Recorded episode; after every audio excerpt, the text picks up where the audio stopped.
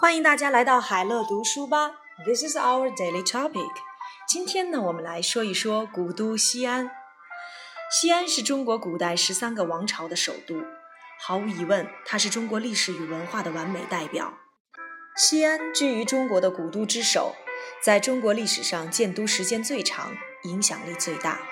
它是丝绸之路的起点，是中华文明的发祥地。西安到处都是令人惊叹的历史奇观。因此吸引着众多的国内外游客。那里有着中国最古老、最壮观的博物馆和寺庙，其中最著名的是拥有两千年历史的兵马俑博物馆。词汇难点：毫无疑问，no doubt，no doubt；完美代表，perfect representative，perfect representative；居于之首，top。影响力，influence，起点，starting point，starting point，发祥地，birthplace，birthplace，令人惊叹的，amazing，amazing，历史奇观，historic wonder，historic wonder，吸引，attract，attract，国内外游客，tourists from home and abroad。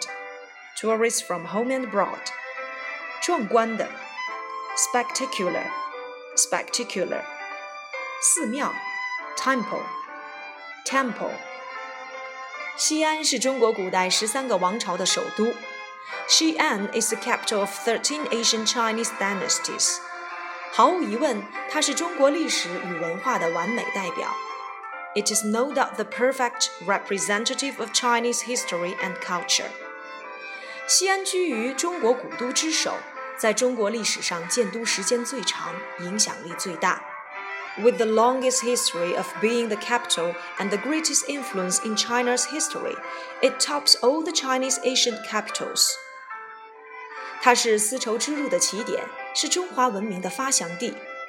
It is the starting point of the Silk Road as well as the birthplace of Chinese culture.